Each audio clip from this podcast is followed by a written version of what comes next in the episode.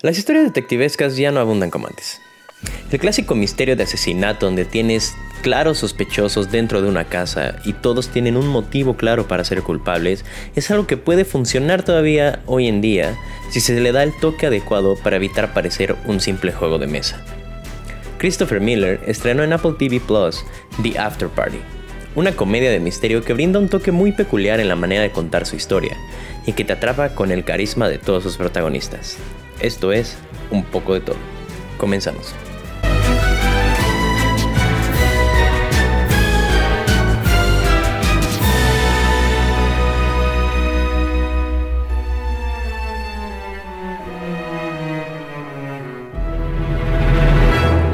Muy buenas a todos, bienvenidos a un capítulo más de Un poco de todo.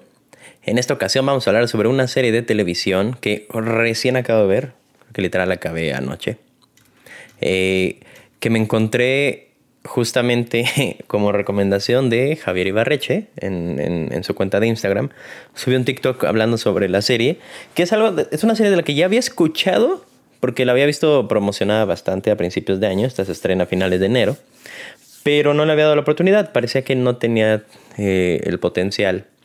Y que también creo yo que de todas las plataformas disponibles, eh, entre bueno, México y Estados Unidos, Apple TV Plus probablemente es a la que más difícil, bueno, es la que más trabajo nos cuesta como meternos y clavarnos para buscar cualquier cosa que hayan estrenado ahí. Usualmente llegar a Apple TV es con una recomendación muy específica. En mi caso fue por The Morning Show y Ted Lasso. Pero es muy raro que yo me ponga en Apple TV como a ver qué más hay, así como nomás para averiguar. Sin embargo, tiene muy buenas series. Hay producciones bastante eh, grandes o con, muy buena calidad. Y probablemente deberíamos empezar a darle un poquito más de oportunidad si es que ya lo tienes. Porque pues, al final sí es un gasto más, es un servicio más. Eh, pero bueno, entonces fue así como yo me enteré de esta, de esta serie. Se llama The After Party. Y qué agradable sorpresa. Eh, aparte, mejor aún porque ya está confirmada la segunda temporada, eh, de la cual no sabes, o sea, no te dejan nada como armado para una, una secuela. La historia realmente parece cerrar con la primera temporada. Pero tiene, tiene un cast bastante agradable. No, es, no son extremadamente populares. Al menos no son artistas que yo ya conocía antes, a excepción de dos. Obviamente Dave Franco y Sam Richardson. Sam Richardson podría ser el protagonista de la serie. Eh, Aquí interpreta a Nick y es un excelente actor de comedia. A mí me cae muy, muy, muy bien. lo conocí a él en la serie de Beep, que es esta comedia sobre la vicepresidenta de los Estados Unidos. Muy buena también. Y él llega a mediados de la serie, como ya faltando dos, tres temporadas creo. Y a pesar de no tener un papel muy grande, eh, es alguien bastante carismático. Pero aparte su comedia es como muy... Eh, es muy linda, o sea, es como blanca, realmente no es vulgar, y no porque los que sí lo sean realmente no sean graciosos, pero me refiero a que sin tanto esfuerzo es muy carismático y cae muy bien. Entonces, eh, es una excelente adición en este, en este show. Y bueno, Dave Franco obviamente ya lo conocemos de más tiempo y de otras producciones, además de ser el hermano de James Franco. Ahora, la serie es creada por Christopher Miller, eh, es un poco complicado encontrar información específicamente de Christopher Miller porque, por ejemplo, la página de Wikipedia lo tiene en dúo con Philip Lord, que es su compañero de trabajo en, en, este rol como de directores este, de películas y de animación. Han hecho ambas cosas. Eh, si no han escuchado del, del, dúo, del par, o sea, nada más para saber también en, qué ha trabajado específicamente Christopher Miller, eh, son conocidos por la película de Lego, la primera que salió, 2014, y también fueron los que crearon, los que hicieron las dos películas de Jump Street, 21 Jump Street y 22 Jump Street, con Channing Tatum y Jonah Hill, que son comedias bastante, bastante populares y creo que de lo mejor que ha hecho eh, Channing Tatum. Y además, por si no fuera poco, eh, ambos también trabajaron en la producción de Spider-Man Across the Spider-Verse eh, creo que en específico Philip Lord fue uno de los escritores. Ambos fueron productores de la película de Spider-Man. Into the Spider-Verse, en la de Across the Spider-Verse, que es la que viene, y parte 1, parte 2. Entonces, han estado involucrados en buenas, buenas cosas. Por ahí también estuvieron en la de Solo, estuvieron en la producción de Solo, la película de Han Solo de Star Wars. Y en cuanto a televisión, eh, productores ejecutivos en How I Met Your Mother, Brooklyn Nine-Nine, The Last Man on Earth, eh, directores en Brooklyn Nine-Nine y uh, creo que también tuvieron un pequeño papel por ahí de 2005-2006 como escritores en How I Met Your Mother. Entonces, a pesar de a lo mejor para la gran mayoría, incluso para mí en el momento de que empecé a ver esta serie, no son nombres demasiado em, grandes, su trabajo pues habla por sí solo. Y se refleja bastante bien aquí en, en la serie. Es una... Tiene una propuesta muy padre. Vamos a hablar un poquito de como de qué trata la serie en general, de qué es la historia, de qué trata el misterio y después hablaremos de, de qué va más en específico. Bueno, como habíamos dicho, The After Party es una serie de comedia sobre un este, misterio de asesinato. Eh, básicamente la premisa es, eh, hay una reunión de, eh, de los viejos amigos de la preparatoria, creo que es como 10, 15 años después, se hace la reunión en, lo que era la escuela, la preparatoria, y de ahí se hace una post fiesta, que es un after party, eh, terminando el evento, en casa de uno de los viejos alumnos. Eh, la cosa aquí es que el personaje interpretado por Dave Franco, que es Xavier, después de la preparatoria se convierte en uno de los artistas de pop, ah, bueno, es actor y cantantes de pop más grandes del mundo. Entonces es extremadamente famoso y millonario. Habiendo sido un, uno de los outsiders en la preparatoria, con su banda, de, bueno, con su, sí, su banda musical eh, extraña, de un género extraño, eh, salta al estrellato. Entonces, como ya es la superestrella, él pone su casa para la after party y que todos los que él haya invitado, todos los de la prepa, vayan allá después del evento ahí en la escuela. Eh, durante la noche pasan muchas cosas y al final alguien avienta a Xavier desde el balcón. Su casa está en, un acantilado, viendo a la playa. Eh, lo avientan por el balcón y Xavier muere. Entonces, al momento de su muerte, solo hay ocho personas en la casa Aparentemente nadie sabe qué pasó, nadie sabe quién lo hizo y llega la policía a investigar el caso. La que llega a investigar el caso es la detective Danner con su compañero Culp. Eh, te deja muy claro, empezando la historia, que ella no debería, o sea, que su capitán nada más le ordenó como medio juntar testimonios y esperar a que llegara un detective bastante fregón, eh, que volaba de no sé dónde, que él es el que iba a estar a cargo del caso. Pero ella eh, decide ignorar las órdenes de su capitán para investigar tal cual y formalmente el caso eh, por sí sola. Entonces ella toma el liderazgo del caso y le dice a todos que ella está a cargo cuando realmente no lo está. Y hay obviamente un motivo detrás de esto. Entonces es una... Es, es, es un clásico juego como de club, ¿no? Club, ¿quién es el culpable? Es una casa y tienes a todos tus sospechosos tienes que ir descartando más o menos uno por uno dependiendo eh, su historia y qué hacen ahí y todo este asunto. Nos recuerda mucho a estas historias clásicas de misterio de tipo Agatha Christie, ¿no? con Miss Marple o con eh, el inspector Poirot. Eh, también un poco ya más reciente que justamente de ahí se retoma este, este género, este estilo, es la película de Ryan Johnson de Knives Out. esta película de misterio donde sale Ana de Armas, Chris Evans, que fue bastante bien recibida, es un peliculón y ya también está confirmada la segunda parte. Eh, entonces, tiene algo padre, tiene algo padre porque es de este tipo de historias que invitan al, al espectador a, a, intentar resolver el misterio a la par del detective. El detective que aparentemente está igual de perdido que uno y que eh, parece que tampoco está llegando a muchas conclusiones.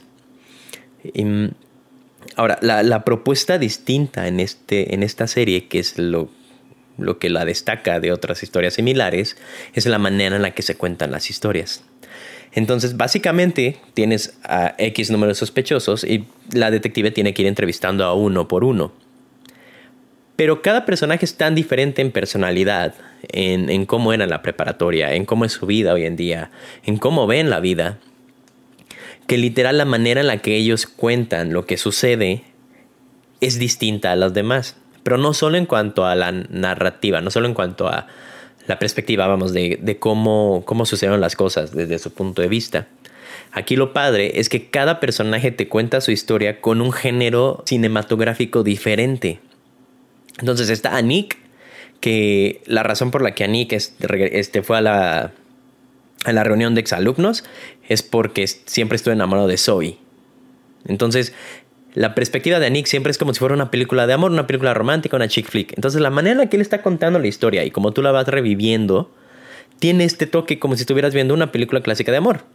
Zoe, eh, ella es artista bueno, es un aspirante artista, pero no trabaja de ello, entonces tiene como este, este lado reprimido, ¿no? En el que su vida a lo mejor no, en su vida no se ha expresado en los últimos años como ella debería.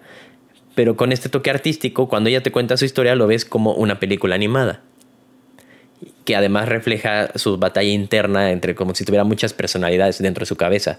Que es la soy eh, extrovertida, la soy correcta, la soy espiritual o la que la que es este mamaoso. Está muy padre la dinámica que ella tiene ahí dentro y además la manera de contarlo. Después está Índigo, que es como esta persona demasiado como artística, pero no en cuanto a pintura, sino la manera en la que ella cuenta su historia es como si fuera un, como si fuera cine de arte, como alternativo, en blanco y negro. Eh, el corte de cámara es este cuadrado y como una película viejita. Entonces ahí agarras otro género. Después está Brett, que es el ex esposo de Zoe. Y él es este, era el chico malo en la, en la prepa, era el bully y era el, el fregón. Entonces ahí le llama los carros. Entonces su, historia se cuenta como una película de Rápidos y Furiosos. Y tiene persecución en carro y todo el asunto. Y así, acción. Eh, después está Jasper, que es el mejor amigo de Anik. Y él es también, él es muy... Eh, muchos artistas aquí, ¿eh? muy artístico, pero en el sentido del cantante. Él es el, cantante reprimido que no ha logrado despegar su carrera, pero entonces él te cuenta su historia como un musical. Y todo lo va contando como con una canción, como si estuviera en un musical. Las situaciones así de ridículas y todo las va platicando eh, por medio de canciones. Después Chelsea te cuenta su historia como si fuera una película de terror entonces todo el enfoque es como una película de terror, alguien está siguiendo porque está viviendo en una constante como paranoia, se la pasa medicada, tiene alcoholismo, entonces eh, su, su, cabeza ahorita es un desastre y, todo se le derrumbó de pasar de ser como la súper popular en la escuela a no hacer nada de su vida y así lo refleja. Eh, también, ah, por último, creo que está el que es Walt. Y Walt es literal el fantasma, o sea, es el fantasma de, eh, de toda la vida o sea, él siempre ha estado, desde la prepa, siempre ha estado con ellos, ha convivido, bla, bla. Nadie se acuerda de él, nadie se acuerda de su nombre. Entonces, la manera en la que él lo cuenta es como en esta clásica comedia estudiantil, no como esta comedia de preparatoria, ¿no? Este tipo, eh, no sé, velo como un tipo American Pie. Entonces, ese es el enfoque que se le da a, la historia de Walt. Está padrísimo, a mí, a mí me, pareció eh, muy original muy original. Y es literal como ver mini película. Cada capítulo, al menos los primeros. Sí, no creo que cada capítulo es literal el testimonio de cada uno de los sospechosos principales. Y entonces es como si cada capítulo fuera una mini película distinta, totalmente distinta, porque la manera en la que te lo están contando, a pesar de que es la misma historia, no tiene nada que ver una con otra. Y después ya está el, el, el tema detectivesco, el de misterio, en el que tienes que ir armando el rompecabezas conforme a la perspectiva de cada quien. Porque obviamente uno cree que están pasando las cosas como él las interpreta. Y él cree que a lo mejor eh, esta persona le dijo hola porque está enamorada de él. Pero después escuchas el testimonio de la persona que dijo hola y nada que ver. Realmente era nomás porque siempre la había, no sé, porque lo tiene en la friendzone, por decirlo así. Y, está padre porque a veces se omiten unos datos que otros sí recoge y es literal la parte en la que vas armando rompecabezas. Todos estos testimonios, literal, son entrevistas uno a uno que hace la detective Danner para ir armando el caso. Entonces tú vas de la mano con la mano del detective eh, viendo cómo va pasando todo. Y es, y, es muy curioso ver cómo empieza. O sea, cómo crees, o sea, porque el primer testimonio que tienes es el de Anik, que es el romántico. Y es como la persona, este, es realmente la persona con mejor corazón dentro de todos ellos que hay aquí. Y su testimonio pues, te lo tomas muy en serio, pero después vas, te vas dando cuenta de cómo cambian las cosas y realmente de que la manera en la que uno se acuerda eh, de que suceden las cosas, pues no es lo mismo para los demás. Como dicen, cada quien le cuenta cómo le va en la fiesta. Y obviamente todo esto, el pegamento que une todo esto, pues es Xavier, que es la víctima en la historia, y realmente todos tienen un motivo para querer verlo muerto, por decirlo así. Sobre todo porque aquí el toque de, la reminiscencia, ¿no? De la época de, de preparatoria es bastante fuerte en cuanto a la conexión que tienen los personajes con cada uno de ellos. A pesar de que a lo mejor en muchas ocasiones ellos no se han visto en estos 10, 15 años, eh, pues la gente es muy rencorosa. Y usualmente esta época de preparatoria, ¿no? que sobre todo es tan eh, sagrada en, la cultura estadounidense, pues te deja muy marcado y literal parece que tu vida ya está escrita y que tú ya vas a ser quien eh, fuiste, o sea, para siempre, quien fuiste en preparatoria. Que el, el, coreback de, del equipo de americano va a terminar siendo pues, la superestrella. Que la líder de las porristas va a terminar siendo la famosa. Entonces, no siempre funciona así. Obviamente, la vida real no es así. Y el darse cuenta, el aceptar que las cosas no terminaron siendo lo que ellos esperaban o como la gente los veía, pues es un conflicto muy cañón y es realmente lo que impulsa aquí el, el, odio, el, pues los problemas que se pueden tener entre estas personas. Y por último, obviamente, el toque de comedia, que es bastante bueno. O sea, la parte de la comedia sí le da esta frescura también y lo hace un poco más liviano en el asunto, que obviamente estas historias suelen ser más serias. Sí, desde desde el cine noir que había antes, ¿no? Del detective que está en el bajo mundo de la ciudad investigando. Todo solía ser más crudo, más, eh, a lo mejor, sí, más adulto, vamos a llamarlo. Entonces, también las, las historias de Sir Arthur Conan Doyle, de em, Agatha Christie, pues eh, iban más enfocados a una audiencia más madura, en cuanto, más adulta. Porque son historias muy, pueden ser, pues llegaban a ser muy oscuras, muy explícitas. Eh, creo que al, como se han readaptado este tipo de historias ya en este siglo, pues ya se buscaba un toquecito más de risa, de, no te lo tomes tan en serio. Eh, y como digo, se había dejado, al menos yo no había escuchado de grandes como producciones o propuestas que tuvieran que ver con estos misterios de asesinato, hasta que llegó Knives Out de, de Ryan Johnson, que sí le mete bastante toquecito de comedia, a pesar de que en sí eh, creo yo que muchos personajes no, o sea, no, no, tienen el enfoque cómico, sí se siente más como, ¿cómo lo puedo decir? Como, sí, más actual, más contemporáneo. Aquí sí, tal cual, eh, tiene toda la intención de ser una comedia, de ser chistoso y de reírse de sí mismo. No se toma muy en serio la serie porque es como bastante consciente de su absurdez. ¿no? O sea, en el momento en el que uno de los personajes está contando su historia como si fuera un musical, pues a la detective que lo está escuchando, pues sí le salta y sí le dice como, ay, por favor, no me vas a estar cantando todo. Entonces, ella es como la, la perspectiva, repito, en este tipo de historias tú eres el detective. Tú, tú, usualmente tú estás de la perspectiva del que está investigando todo, de la que está investigando todo, en este caso. Entonces, sí está como...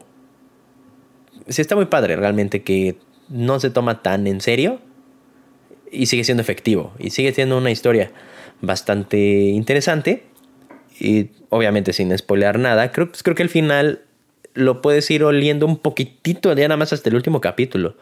Y si no pones tanta atención, no sé, o sea, en lo personal no, no capte todo al 100% ya hasta, hasta el final. Y pues sí me faltaron varias cositas ya lo van haciendo un poco más obvio, claro. Pero en sí los, los personajes son bastante buenos, la historia es bastante divertida, chistosa, tiene tiene sus altos y sus bajos, no muy drásticos. Hay capítulos que a lo mejor no te sacan la carcajada y otros que sí, bastante sencillo. Pero fuera de eso, creo que también toca temas bastante importantes, eh, ya como quitando el ámbito de como comedia, misterio y este y el, asesinato, que es el, como dije, el combustible de todo esto, que es la, la reminiscencia, el, el, regreso de esto, de lo reprimido de la preparatoria. Porque al final nos damos cuenta que todos estos personajes eh, viven en el pasado. Y vamos, estamos hablando de, de preparatoria. O sea, de que su último evento juntos había sido eh, antes de irse a la universidad. Y aquí muchos ya hasta tienen hijos. O sea, sí, creo que sí estoy hablando como de 10 años de diferencia entre la graduación de preparatoria y esta reunión de exalumnos. Y aún así, la forma de seguir aferrado al pasado, de, de no soltar, eh, la aprensión que hay y el rencor que tienen con lo que sucedió hace tanto tiempo, pues te pone a pensar de que realmente el ser humano sí suele vivir en el pasado y en el que hubiera sido y en el que yo debía haber hecho esto, yo debía haber salido así, yo debía haber sido el famoso, yo debía haberme casado con ella. Y este constante conflicto con lo que ya sucedió no te deja avanzar. Porque muchos de ellos tienen muchísimas cualidades y tienen eh, o sea, han tenido a lo mejor muchas oportunidades para hacer otras cosas de su vida y no las han tomado porque se la pasan sufriendo por lo que ya fue.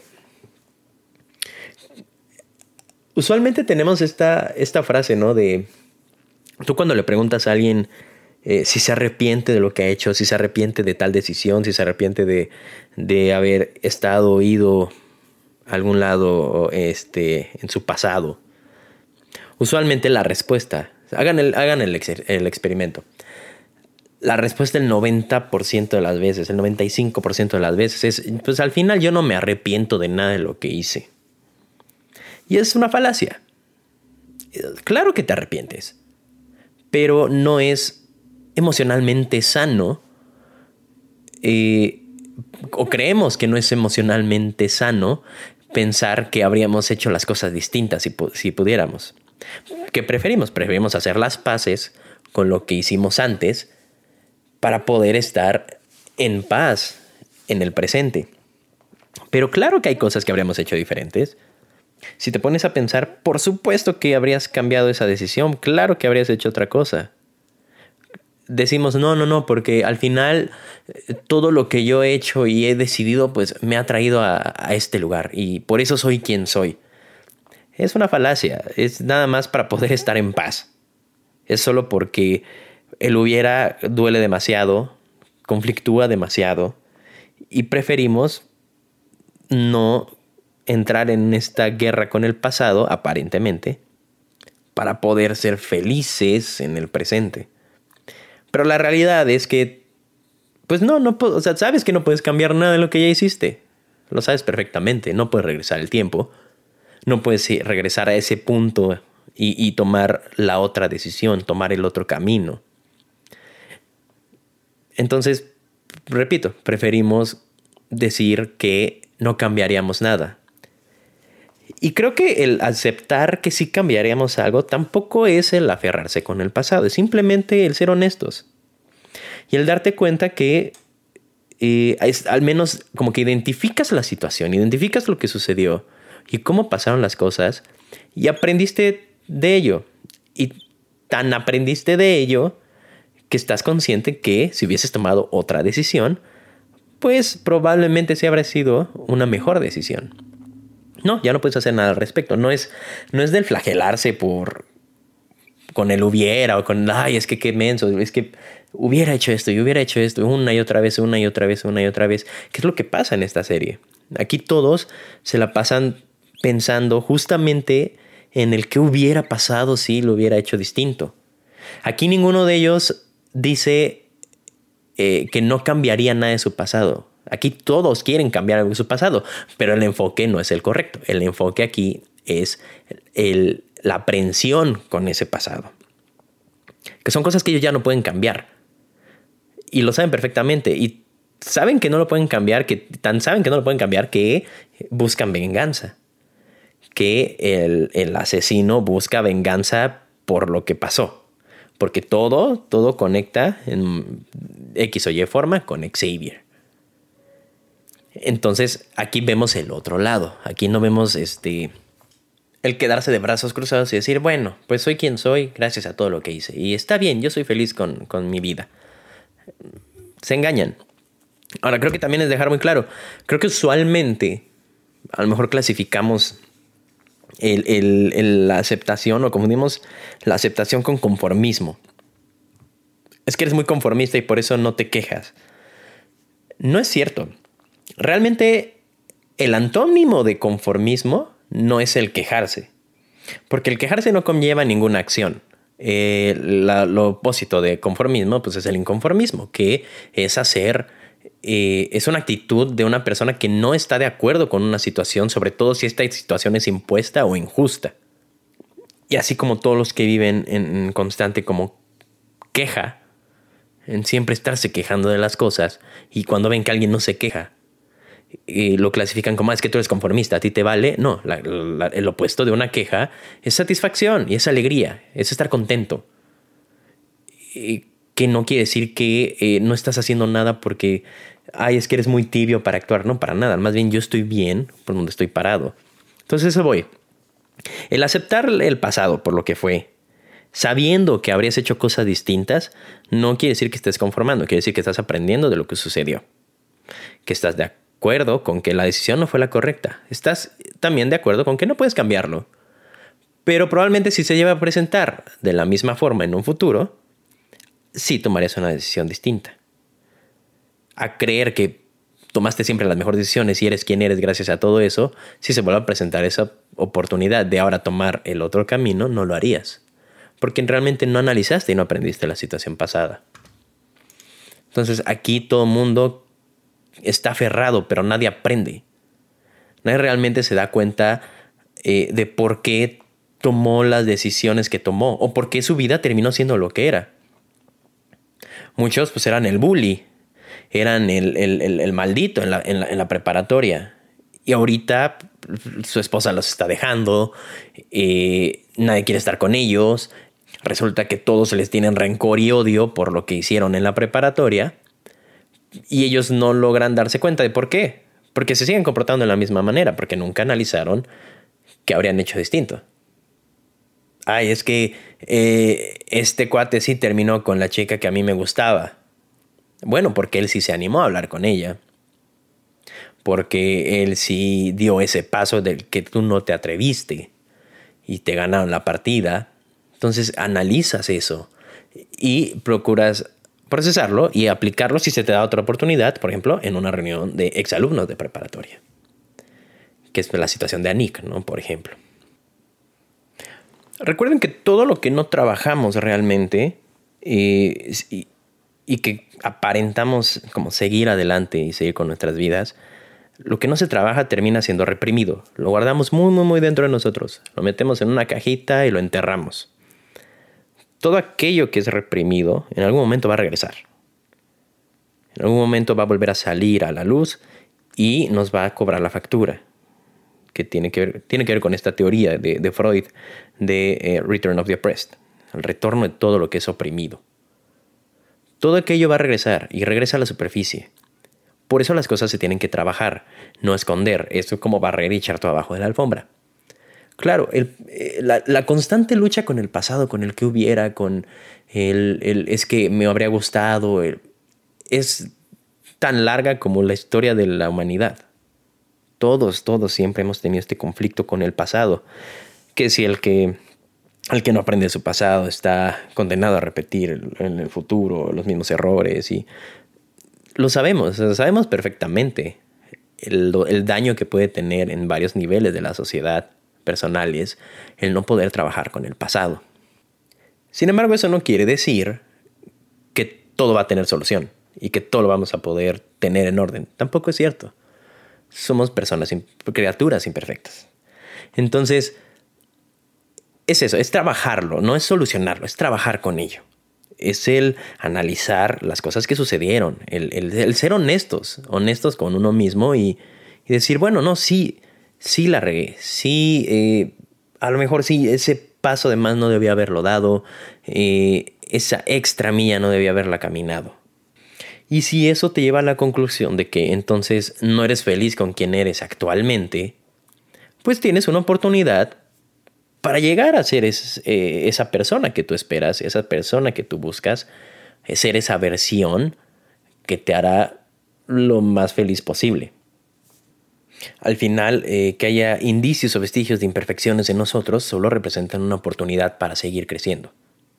Si ya somos la mejor versión de nosotros, hoy en día, en este preciso momento, pues que te impulsa, que te inspira a mejorar en cualquier ámbito de tu vida. Creo que hoy, hoy en día vivimos en una sociedad en la que todos procuramos eh, sentirnos excepcionales, procuramos eh, pensar que somos los mejores en algo o que ya lo somos, ¿no? Y estadísticamente pues nos damos cuenta de que realmente las personas extraordinarias, verdaderamente excepcionales, pues son un porcentaje diminuto de la sociedad.